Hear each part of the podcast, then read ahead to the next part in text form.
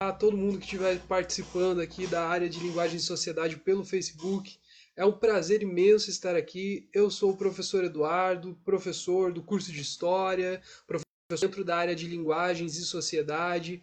É um imenso prazer estar aqui, gente, trocando ideias com vocês, aproveitando uh, esses momentos em casa, esses momentos de isolamento, momentos de quarentena, para refletir, mesmo que não seja no espaço em que nós estejamos acostumados, tá certo?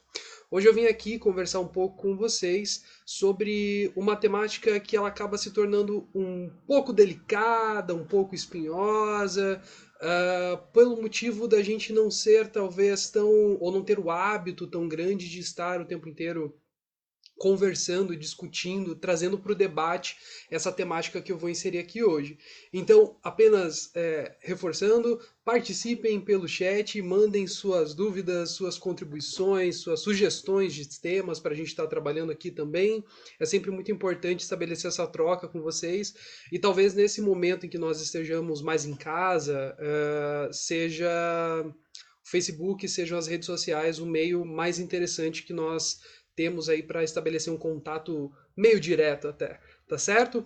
Então, uh, o tema que nós vamos discutir hoje, ele é um tema que tradicionalmente, nas linhas talvez mais clássicas da história, a gente não discuta ele com essa densidade, com essa profundidade que eu escolhi é o tema do amor. Já pararam para pensar no amor em termos científicos?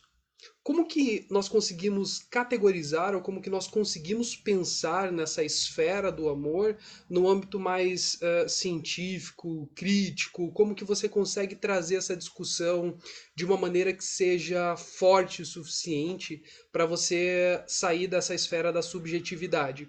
O que eu percebo e uh, posso estar enganado, mas com a maior parte das pessoas com quem eu conheço, existe um mito de que uh, o amor ele é algo que se sente e que não se fala sobre, que não se consegue definir. Será mesmo que o amor é tão difícil de ser definido assim? Olá, coordenadora Daisy Lee, obrigado pelo início da participação no chat. Gente, por favor, mandem as suas contribuições para cá, tá certo? Estamos contando com isso.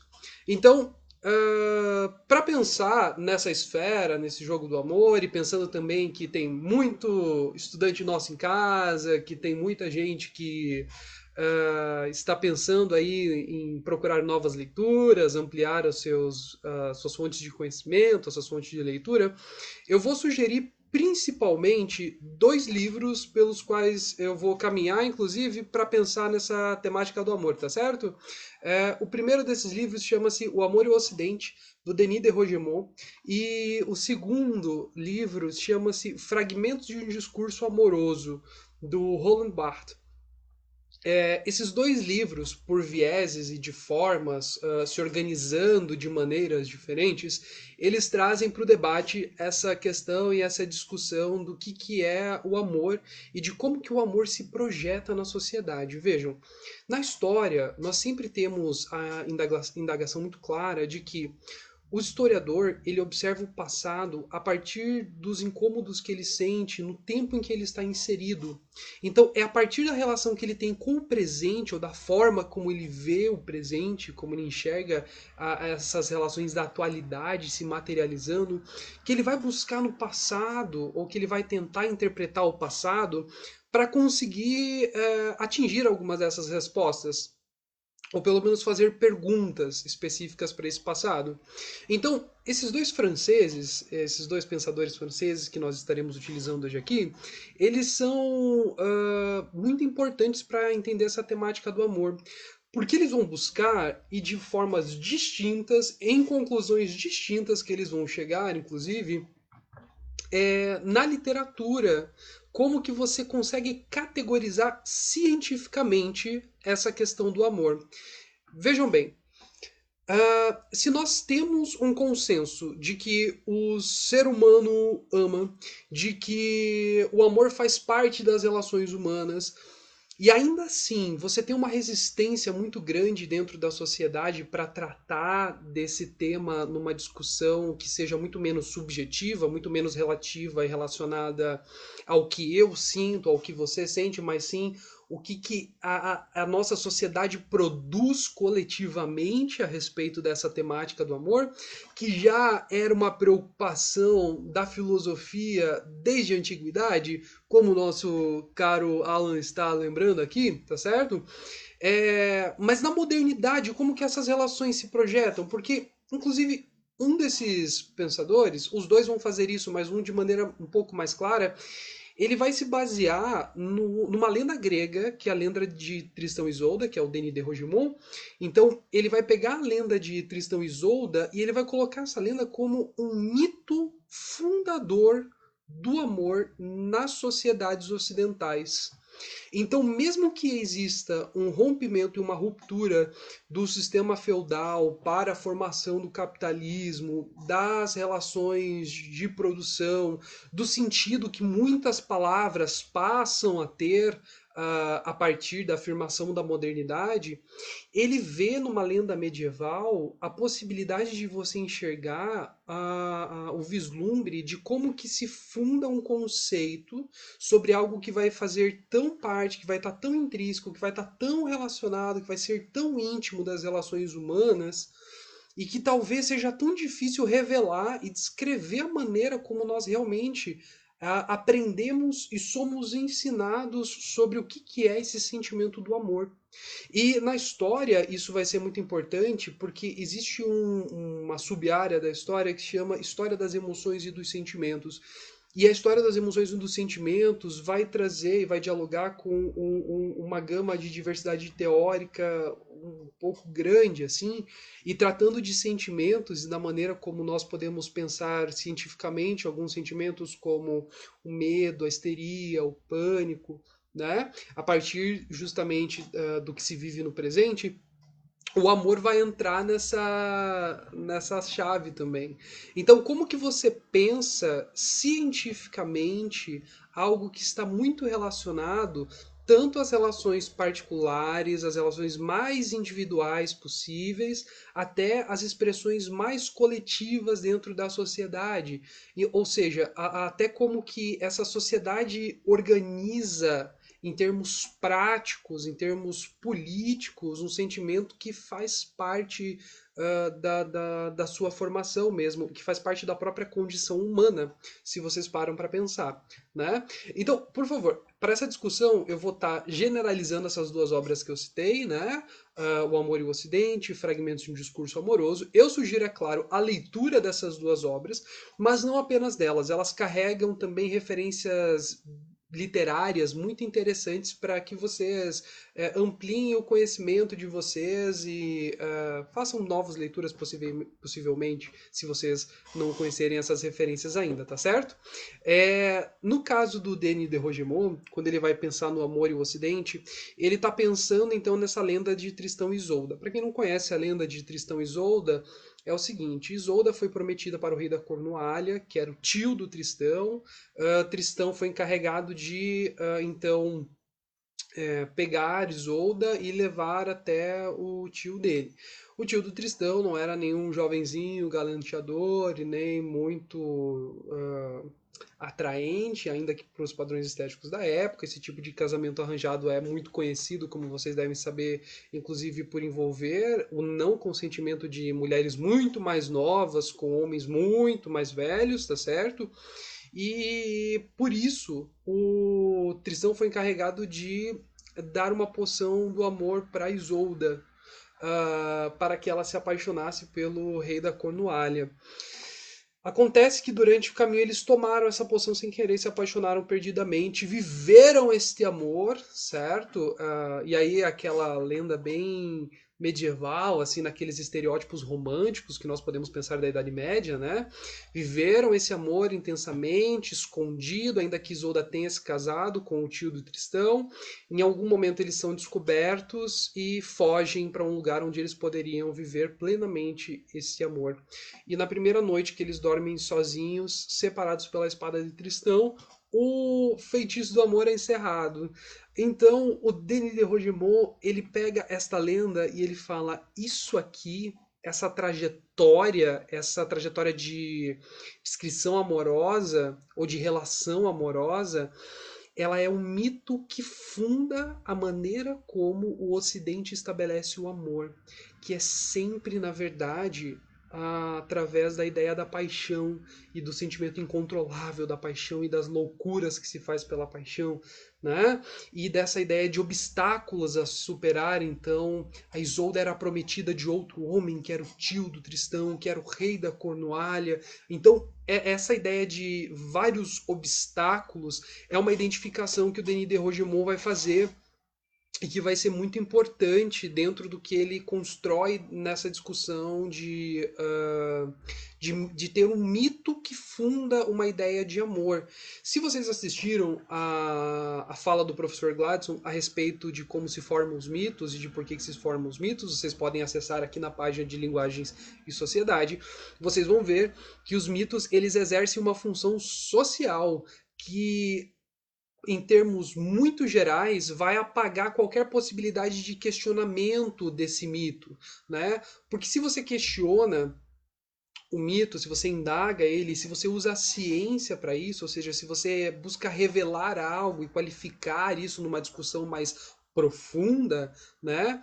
Esse mito ele acaba caindo por terra, né? Você não consegue sustentar ele em termos muito lógicos durante uh, muito tempo tá certo? E assim que o Denis de Rogemont via a questão do amor nas sociedades ocidentais. Então ele vai defender dizendo que não existe uma construção muito saudável do amor. Nesse sentido, embora que tome um caminho muito diferente, o Roland Barthes também vai trazer uma leitura um pouco parecida, mas por um viés bem diferente.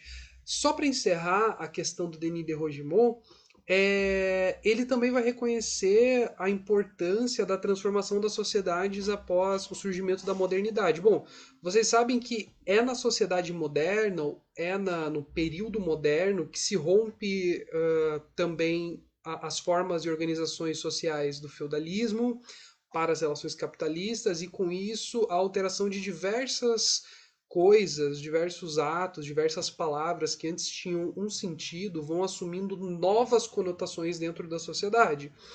Logicamente, o amor poderia entrar entre essas, mas ele vai ver que, na verdade, embora em, esteja inserido numa estrutura de sociedade muito diferente, o amor continua uh, respondendo a esse sentido da conquista amorosa. E é esse o sentido que ele vai falar que não se perde, desde a, desse mito fundador de Tristão e Isolda, que segundo ele tem uma importância muito grande porque explica inclusive as novas concepções românticas que vão surgindo uh, na esfera da modernidade. Ele vai trazer Romeu e Julieta, por exemplo, para discussão e é um ótimo exemplo e é uma ótima referência de indicação de leitura e serve para a gente pensar o quanto essa questão do obstáculo numa história de romance e tragédia ela é alimentadora de uma ideia de amor, né? de uma ideia de paixão, de uma ideia de algo que é tão forte que você se envolve com aquela história e que você acredita naquela história e que você percebe aqueles sentimentos que você não sabe nem explicar exatamente da onde que surge surgem, mas tem sempre alguma coisa, têm sempre alguma relação muito grande com o proibido, com aquilo que é difícil, ou seja, com aquilo que oferece esses obstáculos. E nesse sentido, Denis de Rogemont ele vai falar que essa ideia de superação de obstáculos e envolve uma construção do, do sujeito se apaixonarem, nutrirem relações de amor. Isso tudo vai ser muito, uh, muito importante, tá certo? Para para as organizações humanas, inclusive para a formação da, das famílias, do que nós entendemos por família hoje em dia, tá certo? Uh, indo agora para o Roland Barthes, uh, ele vai pensar numa outra obra. Vocês já ouviram falar dos sofrimentos do jovem Werther? Estava discutindo hoje, inclusive, com o professor Kleber, que é professor do curso de letras, grande professor Kleber, que fez o nosso clube da leitura na semana passada, tá certo? professor Kleber falou comigo sobre essa questão de você ter romances de formação. Vocês já ouviram falar em romances de formação? Sabe o que são romances de formação?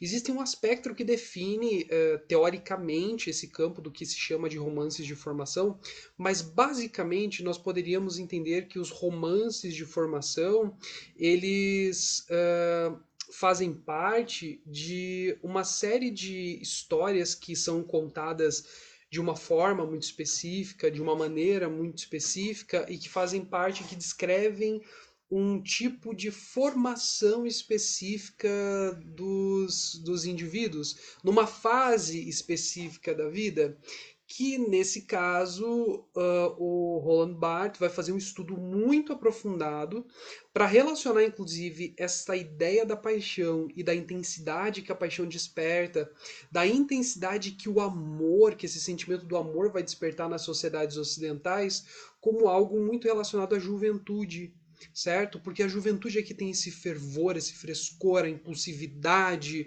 uh, enfim, vai ser caracterizada por isso. E ele vai falar que a literatura ela representa essa esfera jovial da sociedade, tal qual Uh, ela retroalimenta também. Então, é, tradicionalmente, ela tanto impulsiona quanto ela é impulsionada por esse sentido de jovialidade. E a crítica, a grande crítica que o Roland Barthes vai fazer é de que nós não nutrimos relações saudáveis com esse sentimento do amor. Essa é a grande tese dele. Embora o Dandy Rogimon não chegue nisso, mas ele vai usar inclusive é, esse livro que eu citei, que é Os Sofrimentos do Jovem Werther, para alegar isso. Então, nós não nutrimos relações saudáveis quando você está pensando em amor nas sociedades ocidentais. E por quê? Porque a nossa ideia de amor ela está muito relacionada à tese de uma conquista amorosa, ou seja, o outro é sempre um objeto a ser conquistado, é sempre algo que você tem que dar conta, algo que você quer dominar, dominar no sentido da linguagem, dominar no sentido da discursividade, dominar no sentido uh, mais negativo de se colocar o peso por é, conseguir fazer o outro sentir aquilo que você queira. E ele vai falar o quanto que a literatura alimenta isso e como que isso pode ser visto nos sofrimentos do jovem Werther. Gente, Sofrimentos do Jovem Werther foi assim, um dos, assim, se não o primeiro, um dos primeiros grandes clássicos de literatura do que nós chamamos de literatura way hoje em dia, que são essas literaturas mais de formação, essas literaturas de romance juvenil, adolescente, enfim. É, e ele foi um boom tão grande na época que ele já demonstrava, inclusive, essas raízes da modernidade, a forma como essa modernidade conseguia categorizar uh, e comercializar algumas coisas que você não não, não poderia ser feito antes, ou não poderia ser feito antes daquela maneira. Então, você passou a ter, por exemplo, é, louças do jovem Werther, talheres do jovem Werther, enfim, é, um, algo bem curioso que seria semelhante a você ter, por exemplo, hoje em dia, se você fosse pensar numa referência mais recente, como um livro igual Crepúsculo, por exemplo, você teria um caderno do Crepúsculo, adesivos, é, já deve ter mais literatura de formação romântica nesse sentido da juventude, né? Então, o que o Roland Barthes vai trazer é justamente essa discussão de que o jovem Werther ele representa o início de uma formação literária específica ou de um tipo de literatura muito específica que carrega para si essa ideia de uh, demonstrar esse sentimento que é o amor e de uma maneira sempre nociva. Então é por isso, e é muito importante voltar naquilo que eu estava pontuando lá no começo do, do, da nossa conversa, de que nós não podemos ir para a esfera subjetiva tratando o amor cientificamente. Então eu não posso falar sobre a maneira como eu entendo o amor e como eu projeto o amor para os meus entes queridos, para os meus familiares, para os meus amigos, né? Mas sim nós temos que pensar na forma como o amor está materializado e na forma como ele materializa todas as relações dentro dessa estrutura de sociedade a qual nós estamos inseridos, tá certo? Isso é muito importante, isso é muito rico, isso é muito válido. Por que, que isso vai ser uh, muito válido? Porque você consegue entender, inclusive, as relações do passado através de um outro viés. Você consegue entender que a sociedade vai produzindo certos sentidos através de tudo que é sensível, como a poesia, como a literatura, como as artes, e que nem sempre, talvez daquela maneira muito engessada, de enxergar o passado, você consiga captar esses sentimentos. Vejam, é quando se inventa o gravador que nós temos o surgimento da história oral e que nós conseguimos contrapor, inclusive, a algumas fontes oficiais e a validade daquilo que alguns documentos oficiais apontavam, né? Ou seja, você consegue questionar a forma como toda uma tradição de pensar história se estabeleceu, né, através de um, um, uma, uma tecnologia que surgiu em um dado momento específico, que vai dar origem a uma nova forma de se pensar o passado e de se questionar sobre esse passado. Então, vejam, é, pensando nisso, colhendo relatos, fazendo entrevistas de profundidade, você consegue identificar, por exemplo, o medo de alguns atores sociais. Quando você está pensando em algumas relações históricas muito bem marcadas, em algumas relações históricas específicas, não é mesmo? Você consegue captar a forma como as pessoas projetam seus sentimentos e como que elas agem a partir disso, no que, que elas acreditam, quais são as convicções de mundo que essas pessoas têm, como que você consegue entender esse outro, esse outro que está no passado, esse outro que está em algum lugar, o que, que ele está fazendo, o que, que ele está produzindo, o que, que ele está sentindo.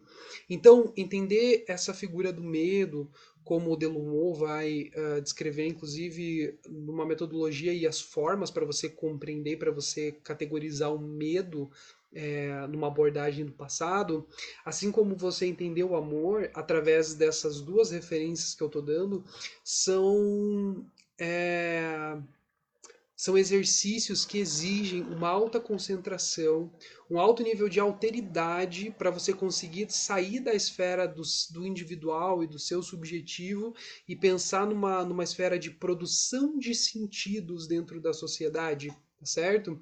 É por isso que tanto Denis de Rogemont quanto Roland Barthes não podem ser usados jamais para pensar as relações pessoais, as relações absolutamente íntimas, porque o que eles estão descrevendo são grandes processos que o ser humano vai passando como instrumento de sensibilização, de estabelecimento de relações pessoais, mas de uma maneira que se expressa na coletividade. Então não é o amor apenas como um indivíduo ama o outro, mas sim como eles percebem esse amor através da literatura que se consome, através das histórias que se contam, através das organizações familiares, através das relações que são estabelecidas entre amigos, ainda que essa, essa não seja uma temática absolutamente nova, eu acho que ela é uma temática que é pouco discutida. Então, nesse momento em que nós estamos passando, ou que a maior parte de nós está passando muito tempo em casa, que está procurando às vezes uma literatura, talvez conhecer essas literaturas e conhecer a forma como esses autores foram tratando essas histórias, seja a lenda medieval de Tristão e Isolda, seja os sofrimentos do jovem Werther, seja Romeu e Julieta, perceber a forma como nós conseguimos ver essa ideia da conquista nos nossos filmes, por exemplo, de comédia romântica, de romance. Se eu perguntar objetivamente, quantas das pessoas que estão assistindo esse vídeo que conseguem dizer para mim, assim, de maneira muito rápida, algum filme de comédia romântica ou de romance que tenha assistido e que não trate de conquista amorosa, isto é, de uma pessoa muito diferente, muito diversa, tentando conquistar a outra, ou seja, tentando fazer com que a outra sinta exatamente aquilo que eu quero que ela sinta. Né? Um personagem uh, tentando manipular não aquele indivíduo num todo, mas o sentimento daquele indivíduo. Quantos livros de romance que você conhece que fogem dessa ideia? Ou, agora, não indo exatamente nessa crítica que o Barthes faz, mas pensar no Denis de Rogemont, por exemplo, é, quantas histórias impossíveis. Então, o que esses dois autores contribuem com a gente é, na verdade, um reconhecimento de realidade muito grande. Porque se você não está na esfera da conquista amorosa, que o Roland Barthes vai falar que é absolutamente nociva e que ela não produz um tipo de sentimento positivo para as pessoas que vivem é, esse amor, essa paixão, enfim, você está numa esfera de conquista amorosa e, e, e conquista amorosa ou desse amor impossível, né? Então, ou você tenta manipular o sentimento do outro, ou você tenta burlar situações impossíveis. Eu tenho percebido, por exemplo, que os filmes de romance, os mais recentes que têm saído, que têm feito muito sucesso, eles estão muito mais nessa chave do romance do impossível. Então é muito mais aquela coisa que vem e que, Den, e que Denis de Rogemont aproveita e que ele se vale, que ele fala também no Romeo e Julieta, né? De como que duas famílias impedem esse amor. Então, esse amor não pode ser uh, permitido, né? ele não pode ser vivido, ele não pode ser realizado, no caso de Romeu e Julieta. Então, você percebe isso nessas dinâmicas desses filmes de romance mais atuais. Então, é alguém que tem uma doença muito grave comparado a alguém que está muito saudável. Então, corre sempre o risco daquilo, daquele sentimento maravilhoso, daquele momento incrível que não se sabe explicar exatamente de onde surgiu, acabar repentinamente, né? Ou sempre alguém com uma idade muito maior, alguém muito mais velho, geralmente na figura de um homem, com uma menina muito mais jovem, e as diversas contradições de tempo que esse tipo de relação vai inserir, como que isso vai se materializar. Certo, gente? É, então, espero ter feito boas sugestões dentro dessas duas obras, O Amor e o Ocidente, do Denis de Rogemont, Fragmentos de um Discurso Amoroso, do Roland Barthes, e que vocês consigam procurar tanto esses livros que vocês uh, têm acesso numa biblioteca, na própria casa de vocês, uh, num formato de livro virtual, né? Que é bem comum hoje em dia e fácil de fácil acesso, né?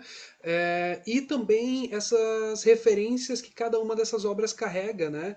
Então, desde uma lenda medieval para um, um, um, conto, uma história de, de romance que se tornou muito clássica de uma juventude específica e que foi sendo remodelada e recaracterizada constantemente até os dias de hoje, como que nós conseguimos usar essas duas contribuições para para perceber uh, a forma como esse sentimento pode ser pensado na coletividade, ou seja, na expressão da coletividade. Porque se esses filmes fazem muito sucesso, se esse tipo de literatura tem algum apelo, nem que seja de crítica, enfim, hoje em dia isso demonstra alguma coisa sobre a nossa sociedade, não é só sobre a, a, a, Idade Média em que uma lenda foi fundada, não é só sobre o momento em que o sofrimento do jovem Werther foi, foi escrito, tá certo? Professora Teca participando aqui com a gente, a professora Maristela também, agora eu vi o comentário de vocês. Olá, professoras, que bom que vocês estão por aqui, fico muito feliz. Espero ter contribuído para a nossa página de linguagem e sociedade. Não esqueçam, gente, de estar sempre acompanhando as publicações que nós estamos fazendo aqui semanalmente. Uh, todos os dias nós temos sempre alguma coisa que está sendo informada para vocês, seja um vídeo informativo, não deixem de fazer as atividades e nos estar, uh, estar nos contatando via tutoria, tá certo? Gente, muito obrigado, tenham uma boa tarde, tchau, tchau e até mais.